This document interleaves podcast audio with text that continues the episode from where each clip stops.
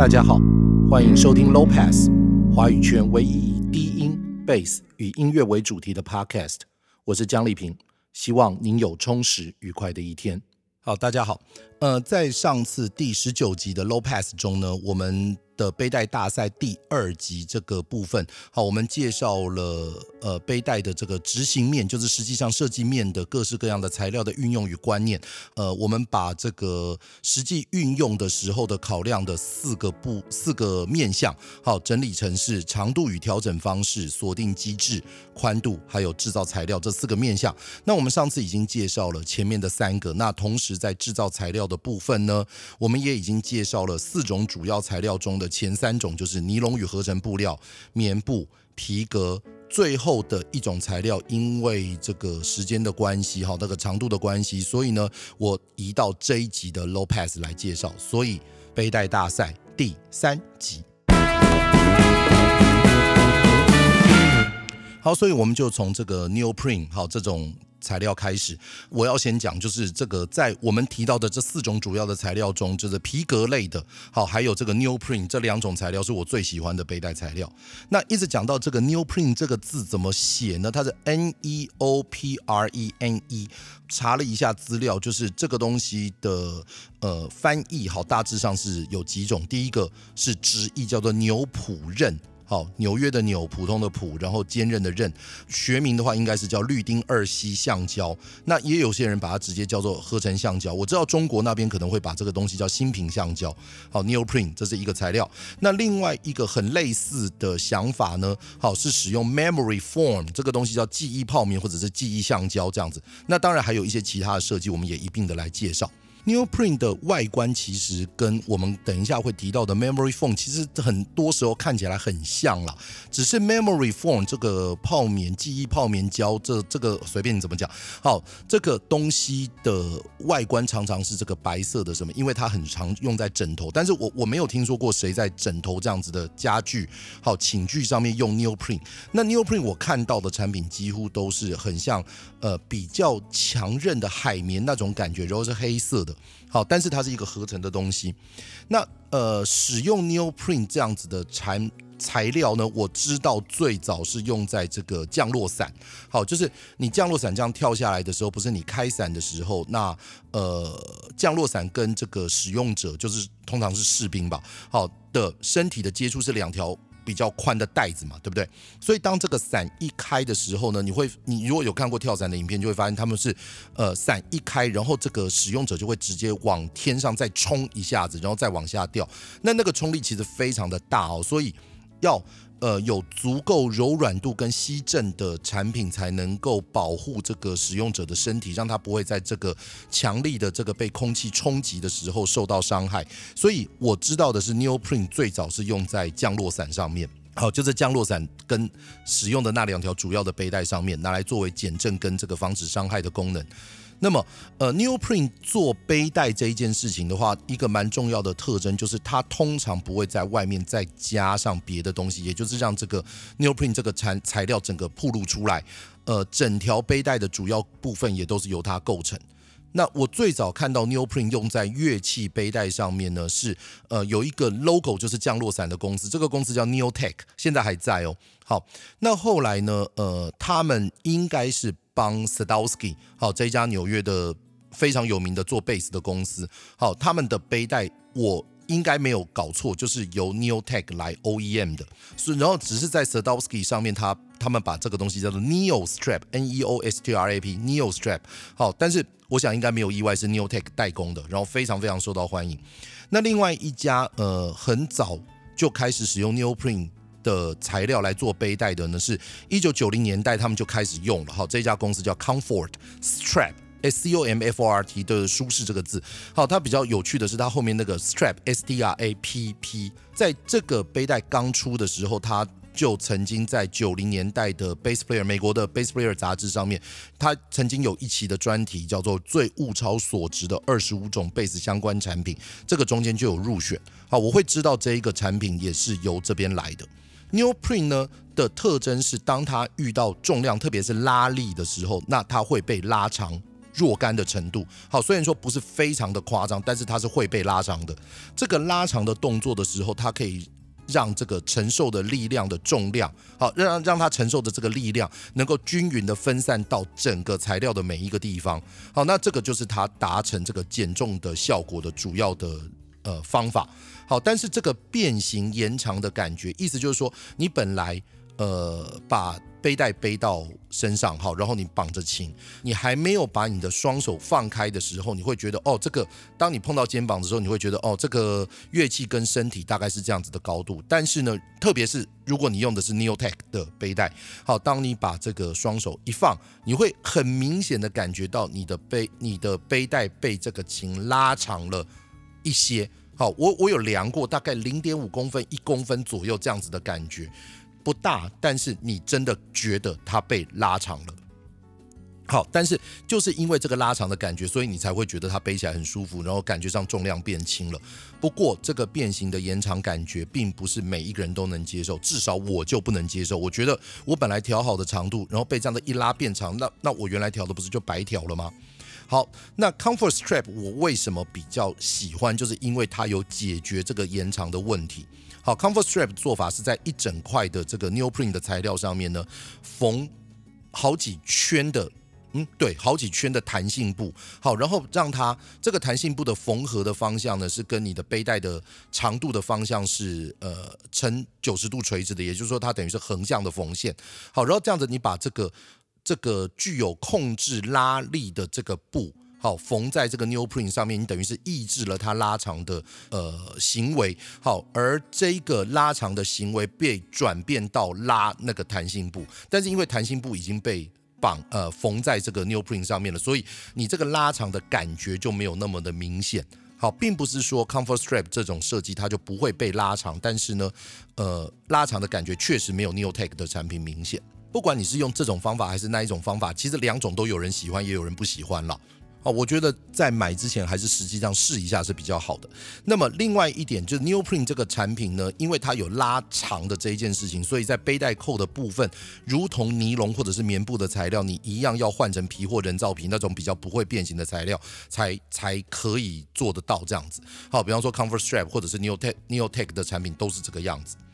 那我我刚刚一直讲到 Comfort Strap，我我其实是真的比较喜欢这个背带了。好，那我自己用这个 Comfort Strap 的产品呢，超过了十五年。我记得我买的第一条应该是二零零六年的时候，在呃我那个时候美国学校外面的一家乐器行买的。其中最旧的一条，我用到它的那个人造皮的那个背带扣的部分，前后通通都断掉。好，然后呢，这个 Neoprene 的材料上面呢，全部都因为摩擦起了毛球。好，但是我好歹也用了十五年，长得丑归丑，至少我用了这么多，所以以耐用度来讲的话，我觉得是没有问题了。十五年应该够本了，毕竟。背带这个东西，你其实应该要想成它仍然算是消耗品，它总是会有坏掉的一天。呃，在这十五年的过程中，我也经历过很多不同的场合啦，就就是各式各样的天气。那么。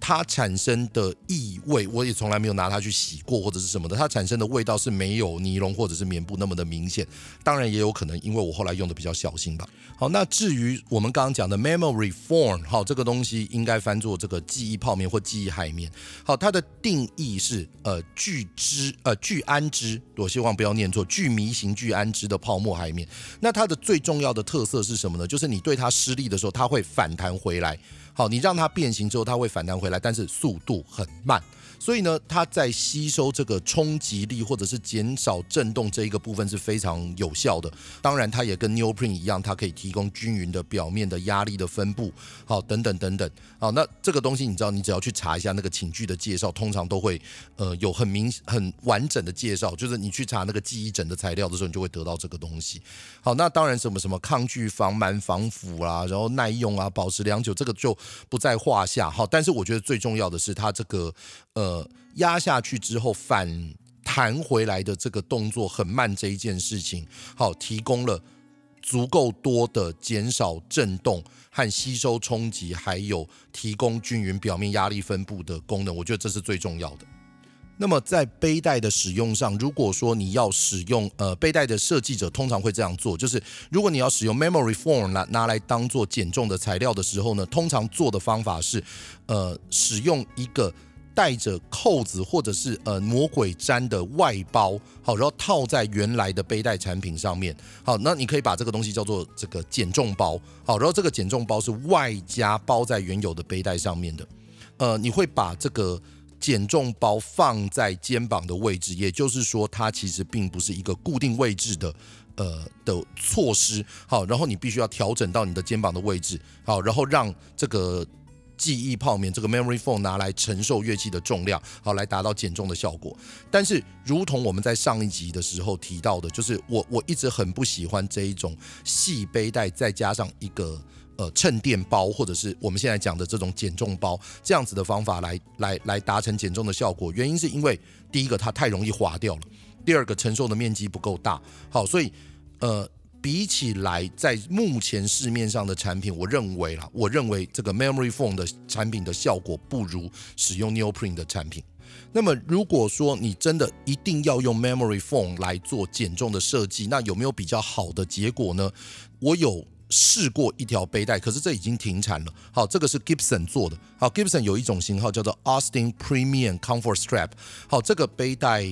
蛮贵的。好，但是它的这个记忆记忆泡棉的长度非常非常长，几乎到了整条背带的长度。所以，如果你能够有其他的产品做到这个样子的话，我就会非常的愿意试试看，因为它确实会有减重的效果。好，但是价格也会很高。比方说 Gibson 的这一条背带是超过一百美金的。好，另外还有一些其他的设计，比方说，呃，我们前面提到做背带扣的 Dunlop 这一家公司，它有出过一种，呃，一样是做这个外加减重包的方法，但是它里面装的是气垫。好，那呃，你充气之后，然后就。一样把它当做记忆泡面一样的做法，好，但是我觉得这个其实还蛮 low tech 的原因，是因为我自己在拉小提琴的时候，我以前也有用过这种所谓充气式的肩垫哦，通常来讲都不太够力，除非你打进去的空气是用呃比较。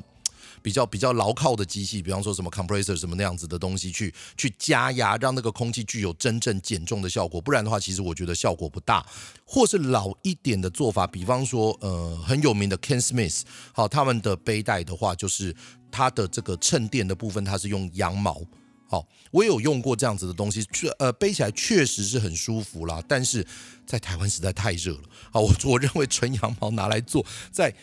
呃，比较冷的地方，比方说日本或者是美国，我觉得诶应该是 OK，有它的用途在。但是在台湾，我实在是没有办法忍受。好，所以我我曾经有用过 Ken Smith 的这种羊毛衬垫的背带，那但是也是用一用就放弃，因为实在太热。那么在目前为止的各种新的这种减重机制的尝试中呢，我认为比较。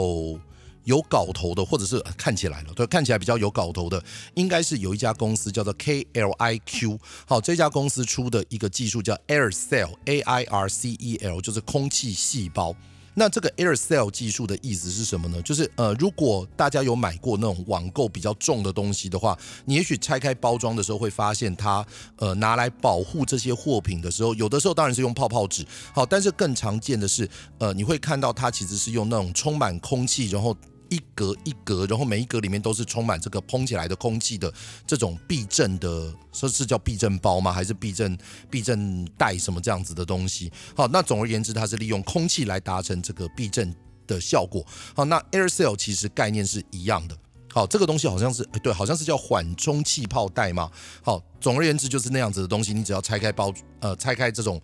什么 PC Home 啊、博客来啊，那那个那样子的网购的东西，你一定会看到。然后呢 Air cell 的技术其实是一样的道理，它就是将空气呢装在一格一格橡胶做的格子中，所以你从外表看起来呢，就是跟身体接触的那一面看起来像是一排的一整排的那种巧克力，你知道那种情人节之后你要剥开来一块一块的那种，呃，底下比较宽，然后上面比较像那个金字塔没有顶的金字塔那样子的形状的巧克力，一排一排，好，然后那个东西跟身体接触的时候，你就可以利用这个空气。的减重效果，呃，空气的缓冲效果，对，缓冲效果来达到减重这样子。呃，Click K L I Q 这家公司自己的背带产品呢，只有用到 Air Cell 的技术。好，但是 Ibanez 的另外一个产品，它呃这个编号应该是叫做 B W S 九百，B W S 九百的呃跟身体的接触那一个面，很明显的应该是跟 AirSeal 买这个使用权，因为完全一样。好，但是它除了使用 AirSeal 这一个部分之外呢，它还加装了非常非常大面积跟宽度的气垫。我我认为这个样子的做法，就是等于是你拿两道机制来达成减重的效果，这个一定是有用的。那我有学生有，我也试过，好，效果确实不错。但是呢，最大的问题是，当你必须要固定这些充满空气的东西的时候，你必须要在背带上面有横向的缝线。你一旦把这些充满空气的东西缝起来，那么你缝的那一条线的位置就会变成最扁的。因为空气一定是长在，你知道，就是一一块一块一块，它会变成一节一节的感觉。那你没有办法让背带与身体密合，你每一个节与节之间的缝线就是空隙。那这样子的话，你的力量其实反而更不容易平均的分散出去。好，我认为这个东西是设计上面比较讨厌的地方。好，但是并不代表 BWS 这个背带本身不好哦。但我觉得它减重效果其实非常好。但是如果能够在这一点上面做更多的改进的话，我觉得是更好的。好，然后呢，呃，在这边也要补充一下，就是呃，背带这个东西哈，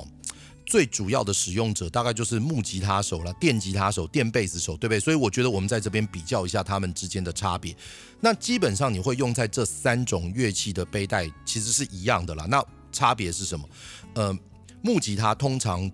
背带扣，当然现在的木吉他可能会有一些变化，但是呃，木吉他。民谣吉他通常来讲就是只有一个在屁股上面的背带扣，所以如果你是要弹唱为主的民谣吉他使用者，通常来讲是呃背带的一端扣住这个背带扣，但是比较靠近琴头的那一端是用一条细绳穿过那个背带上的那一个圆孔，然后用细绳绑在琴头上面，好，大概在那个上旋枕的后面那个位置。当初电贝斯刚刚问世，一九五一年刚刚问世的时候，其实一开始也是被设定成用这种方法背的。好，如果呃，我不知道你有没有办法在网络上面找到，可是我有看过一个照片，就是那个猫王 Elvis Presley，好，然后在弹贝斯的照片。那一张照片我印象没有错的话，它其实它的那个背带就是用民谣吉他的这种方法，就是一端是扣在琴的屁股，那另外一端是放在这个琴头那一边，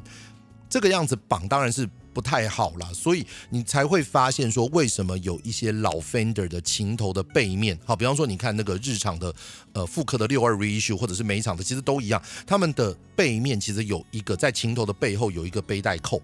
好，你没事为什么要把琴扣在那边？好，以现在的人的想法来讲，一定是这样，可是那个其实是一九五零年代的时候本来预设的位置。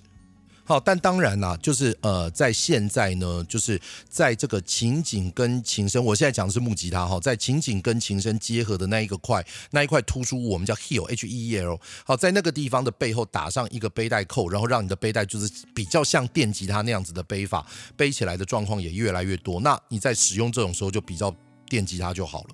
电吉他跟电贝斯的背带呢的差异哦，我认为主要是在两个部分。好，通常来说，因为电吉他比较小只、比较轻，那所以舞台动作也通常比较激烈。演出的时候换不同吉他的比例也比较高。使用电吉他的时候，通常。因为它比较小、比较轻，所以重量就不是那么的重要。除非你碰到 Gibson 或者是比 Gibson 更重的吉他，那当然那个时候它就很重要。但是大多数状况，特别是如果你用呃这个呃 Stratocaster 系、好 Telecaster 这些比较比较小型的吉他的话，那么宽度或减重机制也许就没有那么的重要。那在那种状况底下，造型或者是附加价值的部分就变得更加的重要。或者是你是不是有容易快速更换的机制？比方说我们前面提。到的 d i m a z i o 的那种分离式的设计，好，还有如果你做激烈舞台动作的时候，它是不是能够确实的固定在琴身上？是不是能够做出想要的舞台动作？那这个东西我们前面有提过，它跟这个你的材料滑平滑顺与否其实有一些关系。好，那相对来说呢，贝斯的背带就会比较在意宽度，或者是有没有减重的机制，好，能不能有效的避免。呃，受伤的可能，那对于造型来讲就不会很在意。我不知道大家有没有发现，就是贝斯手用这种呃原来材料的颜色，特别是皮的时候，就是什么色都不上，或者是只是很基本的染色的几率特别的高。然后贝斯手使用背带还有另外一个特征，就是贝斯上面比较容易出现背的特别的低或特别高的乐手。好，如果你去观察大部分的吉他手，你会发现大家背的位置都差不多。好，大概就是你知道胸口下面，然后腰的上面，大概都在这个位置。但是呢，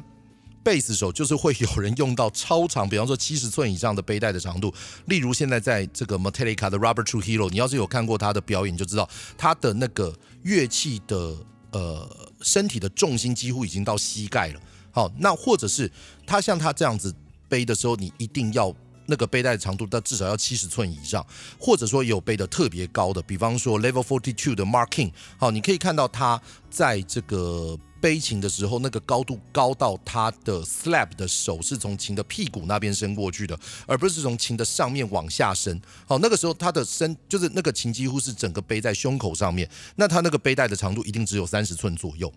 好，所以特别低、特别高的状况比较容易出现在贝斯手上面。再来就是这些特别的背带，好，贝斯手既然用的比较多，是不是在我们这边存在的比例比较大？好，那么。呃，价格也一定会比较高。好，所以在我的经验上面，贝斯手会比较在意背带，原因是，你知道，你希望它能够呃这个承受乐器的重量，然后你希望它能够有特别的长度哦，然后你会希望它有一些特别的配置，比方说特别宽等等。好，那所以呢，通常来说，贝斯的背带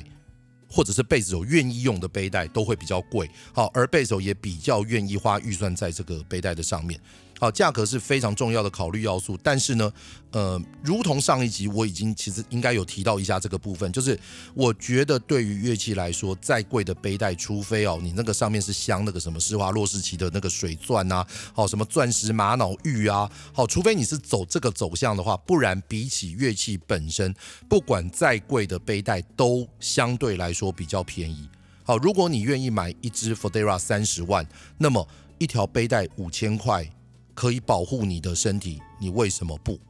五千块的背带很贵耶，五千块的背带超级贵的。如果说你去呃初学者去买一支吉他，然后通常都会送背带，然后那个背带你如果去问价钱，大概都四十五块、六十块。好，我我记得有低到过这种价钱，那好歹一百块吧。但是如果你去买一百块的背带，然后背在三十万的 Fodera 上面，你不觉得很奇怪吗？对不对？好，然后你的这个投资相对于你的乐器来讲的投资比例低很多，但是对于你的身体的保护是非常重要的。那我我觉得没有什么理由你不应该把这个预算花足够的预算在购买一条好的背带上面。好，那如果说是以现实的状况来看的话，我我觉得这个背带大致上可以分作三个层面，就是一千块台币以下的，一千块到两千块中间的，还有两千块以上的。好，但是呢，呃，因为我个人的经验或者是我的意愿来看的话，我其实不太会买一千块以下的背带，所以。对我来说，就是合理的价位应该是从一千到两千之间。我如果在这个地方能够买到好用的背带，我就已经觉得很划算了。两千以上的话呢，我通常就会想说，哎，我是不是用花了这个钱，我可以买到某一种特别的设计？好，这个设计如果是我想要试试看的话，我可能就会花这个两千以上的价格去买。好，或者是特别的规格。当然，呃，如果再高上去的话呢，说实在话也没有高到多少。如果说你把这个点抓在这个呃三千块台币左右，那以上的背带其实我觉得表现起来大概都差不多。好，就算是我们等一下会介绍到的这个，我我认为真的是皮质背带之王啊的，有一个牌叫 Moody M O O D Y，就算是 Moody 的产品很贵，真的很贵。好，但是也实际上的卖价是一百九十美金，好，不到六千块台币。依照我。个人的使用习惯的话呢，我会把背带分作三个区块，而这三个区块跟现实面可能有一点不太一样，但是我的分法是这样，就是六十美金，好，大概台币差不多两千块以下，这是一个区段，然后六十到一百就是两千到三千块附近是一个区段，然后再来就是一百以上，我愿意在背带上面花的钱，通常都是至少是一千以上。那我们一直把这一段这讨论背带的部分叫背带大赛，那。这个赛到底在什么地方呢？比赛到底在哪里？原因是因为当初我在呃思考这个讨论背带的气划的时候呢，我做的第一件事情是先去想办法弄到足够多的背带。所以呢，这个背带的来源哈是呃第一个当然是我自己整理了我自己的背带。原因是因为我背带真的蛮多的。好，我我的习惯是我。每一支琴会配一条专属于他自己的背带。原因是因为每一只琴的形状不一样，大小不一样，所以我背在身上，我认为最舒服的高度跟角度，其实应该都有一点点差别。当然，它遵循着某一些共同的原则，但是都会有一点点差。所以每一条背带调整好各自的长度之后，我就不会再去动它了。如果我现在有另外一支琴，我不会把这个背带拆下来装在另外一支琴上，我会再买一条背带，好，而且尽可能想办法呃满足那个新的乐器的需求，然后去挑一条不一样的背带。好，在这样子的状况底下，我的背带的数量就还蛮多的，而且种类也蛮多。好，但是还是有所不足，我认为这个所谓的普遍性还是不够，所以呢。我在跟了我一个学生，好，借了一大堆的背带，我觉得他真的可以叫皮带王，原因是因为他呃有一只这个 Warwick 的呃 Thumb T H U M B 好 Warwick Thumb 六弦，而且还是 Single Cut Through Neck，好，那一支琴非常非常重，那一支琴。我我想可能五点五点多公斤吧，非常非常重，所以他为了满呃解决他背那一支琴的问题，所以他试了很多很多不同的呃产品。好，那我就跟他借了不少的东西，然后凑在一起呢，一共凑足了呃十一条背带。好，那呃以下是我们测试的，不是我们是我哈，以下是我测试的结果。首先呢，我先。把这个我们测试的这十一条背带，先按照价钱，我大概分作三群。好，就如同我前面所讲的，就是第一群是六十美金，大概新台币两千块左右以下，这边是一群；然后再来六十到一百美金，就是两千到三千块，这边是一群；然后再来是一百美金以上，就是三千块以上。那这个上面。我的想法是无上限了，那就是我能够弄到多贵的背带就是多贵的背带，大概是这样。这十一条背带呢，好，我先很快的这个报名一下。好，在六十美美金以下的候选者有四条，从价格从低到高，分别是 Tune 的 TS 二八零零 S，好，这一条背带，然后它是日本做的背带，然后二十七美金左右。然后第二条呢是 Blue Note，这个这是一个已经倒掉的美国加州的公司，好，Blue Note Music Products 的背带叫它的型号叫做 Padded，好，就是有衬垫的 Bass Strap，那这一条背带要五十七美金，好，然后再来是 Comfort Strap，就是我们前面提到这个 Neo 使用 Neoprene 这个材料的背带，好，那 Comfort Strap 的 Pro Bass 给 Bass 用的背带，那这个是五十八美金，接下来这是一个非常难念的名字。好，德国的 Marushi Jack M A R U S C Z C Y K，对，我去查过，我我去查过，知道怎么念哦。好，然后这个是摇滚磐石代理的这个贝斯制造商哦。然后，嗯、他们的 P E S 三十 Antique，好，这一个背带呢，大概是五十九美金，是德国做的。好，这四条背带是六十美金以下。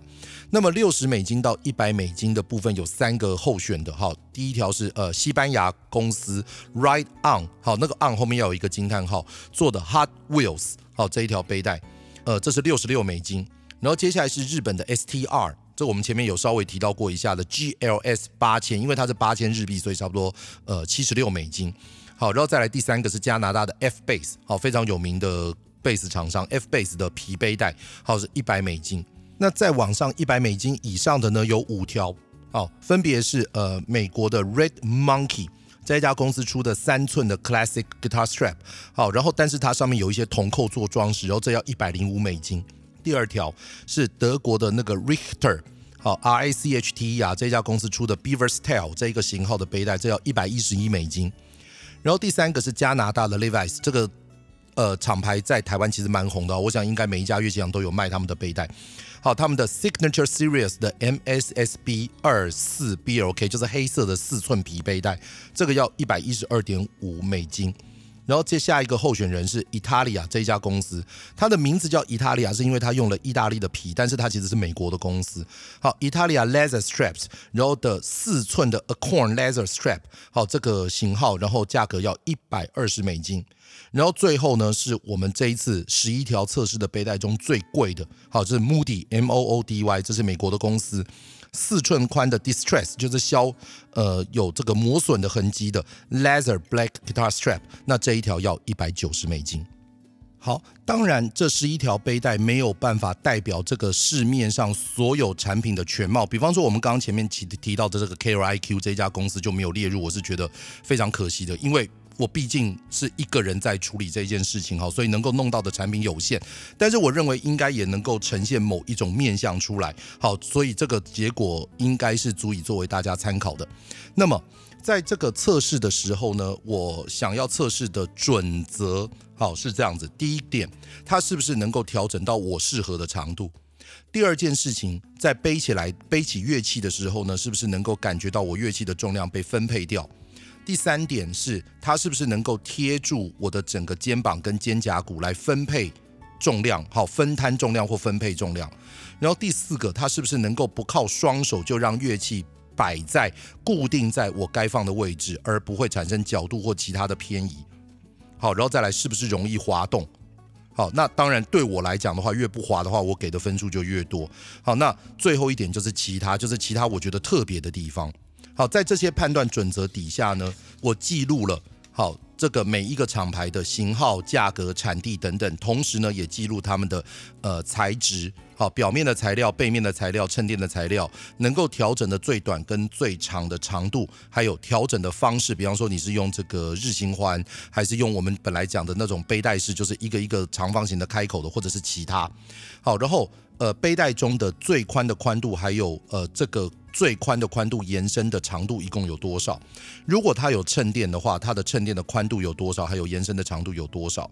同时呢，它的收边的方式是什么？因为有一些背带是完全没有收边，但是有一些很仔细的做到那种双缝线的收边哦。好，那有没有其他特别的地方？售价，然后它如果是皮的话，是单层皮还是双层皮？大概是这些记录下来的参数。这些参数呢，我会整理成一个报表。那随着这一集的 podcast 上线的时候，我会放在这个粉丝页。好，我想应该也会 po 在我个人的脸书页上面供大家参考。在这个 podcast 的内容里面呢，我们直直接讲结果。好，当然再强调一次，就是这个结果是我个人的喜好哈。那我刚也前面讲得很清楚，我我喜欢的就是背起来舒服，感觉重量有降低，然后不要乱滑。对，所以如果你是喜欢转型的人，你喜欢的东西可能跟我完全不一样。我的结果是这样子，在六十美金以下呢，我喜欢的背带是 Comfort Strap。